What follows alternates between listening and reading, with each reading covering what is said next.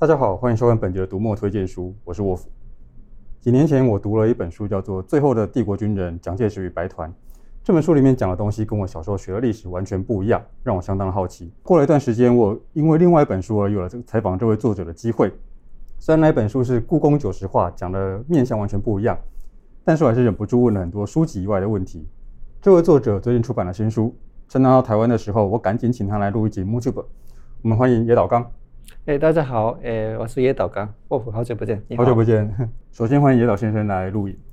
上回采访的时候，你有提过说，呃，因为你在当学生的时候来台湾交流学习，然后后来当记者又决定来台湾，是因为对台湾的印象还不错，就影响了这个决定。那么对野岛先生来说，有哪位作家的哪本作品对您的影响是深的呢？那影响哪方面？其实我在学生的时候，嗯、我曾经读过一本书，呃，作者叫做泽姆健太郎，是，呃，他的书名是呃《深夜特辑》嗯。我很喜欢去旅游，然后我很喜欢写作。嗯，读完这本书的时候，就知道，哎，这个写作和世界旅游是可以当成一本一个我的工作。嗯、那就是，但是以后就我开始把我朝这个方向，呃，就是进行努力、嗯、啊。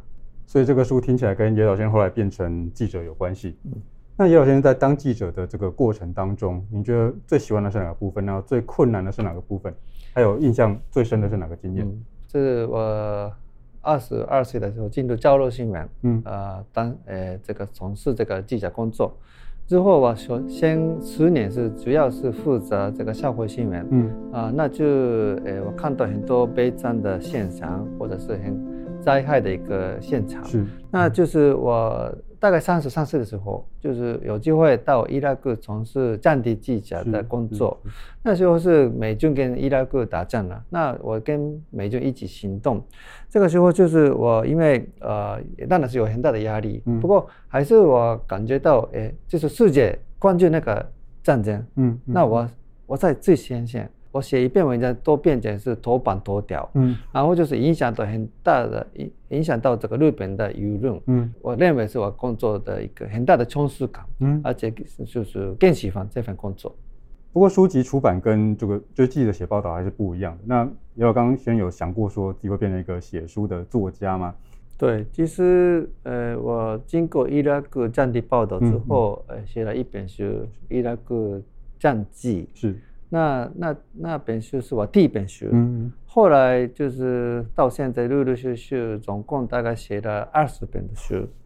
写写书之前没有想象得到这一个呃编辑的工作的重要性。嗯，嗯，那因为编辑工作是因为他们是幕后的工作者，是。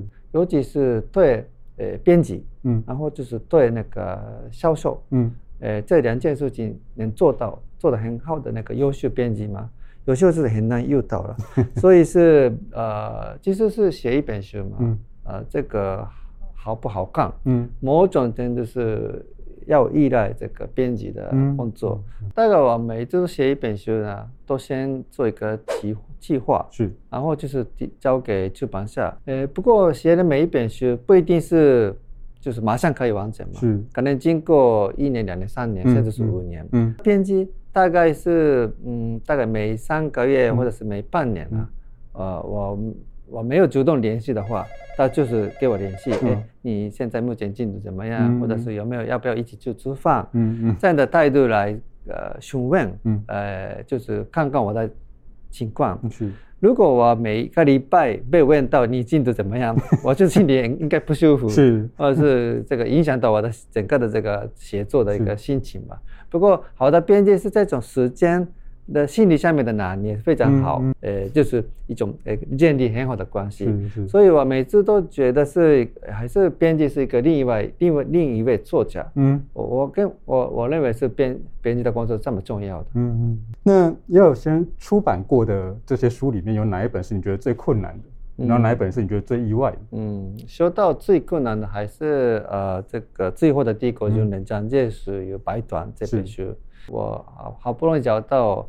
呃，参与过呃白团工作八十位呃日本军人的名单。嗯嗯、那后来是因为他们之间有一个默契，呃，不能把这个秘密的工作公开讲出来。嗯、所以当时已经过很久嘛，嗯、所以我就试图呃说服他们。是。那我给八十位的白短军人，一个一个都写信给他们。嗯嗯、第一个时间的态度是比较嗯不想合作，嗯，但是呢，就是可能写了一字，写两字，甚至是写三字，嗯，然后打电话或者是突然访问也有做过，嗯、啊，那在经过这些。那个努力之下嘛，可能大概八十位里面的嗯二十多的呃本人或做呃家人接受呃我的访问，那可能这个过程是呃需要很大的一个功夫努力，而且需要很大的耐心，嗯，那那所以我觉得这边是最难忘的部分，但虽然是很困难，不过还是做完之后嘛。啊，我我可能就就自己蛮蛮开心的。嗯嗯。那另外，我可能自己感到很意外的一本书，就是呃，叶斗杆漫游世界思考学。嗯。因为我在五十岁的时候，就是因为工作之前很忙，是。那可能是有压力太大，嗯、就是有点累。嗯。所以是决定那放下一年的工作，就我决定到呃海外，就是世界漫游。其实我没有想过要写一本书的，嗯，不过我各地了，就是世界二十几个国家访问了过程中，遇到很多很有趣的事情，嗯、尤其是呃，我吃了喝了这些饮食的之后，哎、嗯，这些事情可以连接到各地的社会、政治、历史，嗯、所以是通过饮食来了解世界。这本书就是因为我当就是。如果呃，咱们跟泰兰的书的时候，嗯嗯、就是我想到的，就是我我的旅游跟呃写作是。呃就是要有连接，是。那可能就是能够实现理想的一份工作嘛。也许我到六十岁 还要放一年，嗯、放下一年工作，再做一次叶斗杆六十岁的世界漫游思考学。这听起来有点像是，本来要放假，嗯、就意外的完成了一个自己对从前的理想这样子，很意外，对。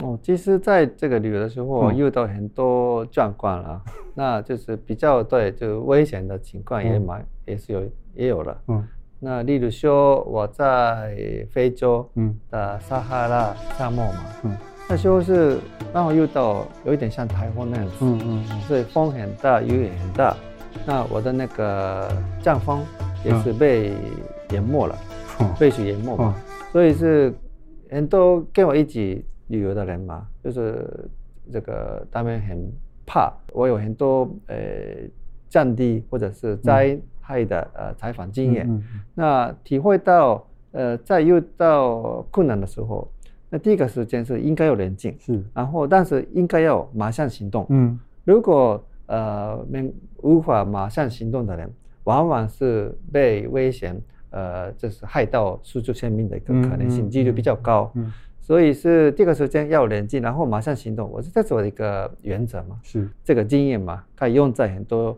呃旅游生活层面。是是。那我一开始有讲过说我们要恭喜叶老刚先生出新书啊。那既然请您来录影，当然也要请您介绍一下这个新书《中国的执念》。嗯，《中国的执念》这本书，呃，因为我长期以来是呃做呃外交国际关系的报道，尤其是、嗯。嗯香港、台湾这两个问题嘛，然后经过二零一九年的反送中运动，嗯，然后就是后来的国安法，嗯，的这个发展，嗯、最近也是我们看到，呃，两岸关系，台湾跟中国的关系是越来越紧张，嗯，嗯，那我就下一个决心，应该要写一本书，呃，要呃如何。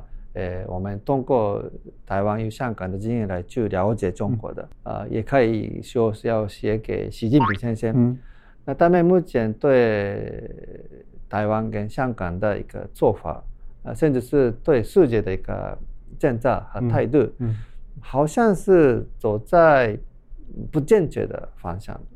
那所以呢，我就希望他们更包容，嗯、而且更开放，然后也用。那个很民主的方式来，呃，民主对等的方式来跟我们交流。嗯，其实我大概都二十多年嘛，嗯，就是在这个所谓的两岸三地了，是啊，台湾、香港、中国大陆，呃，当做我的这个领域。不过可能是，也许是经过这本书啊，那的原因，嗯，啊，我也许是将来我不敢到中国去，或者是。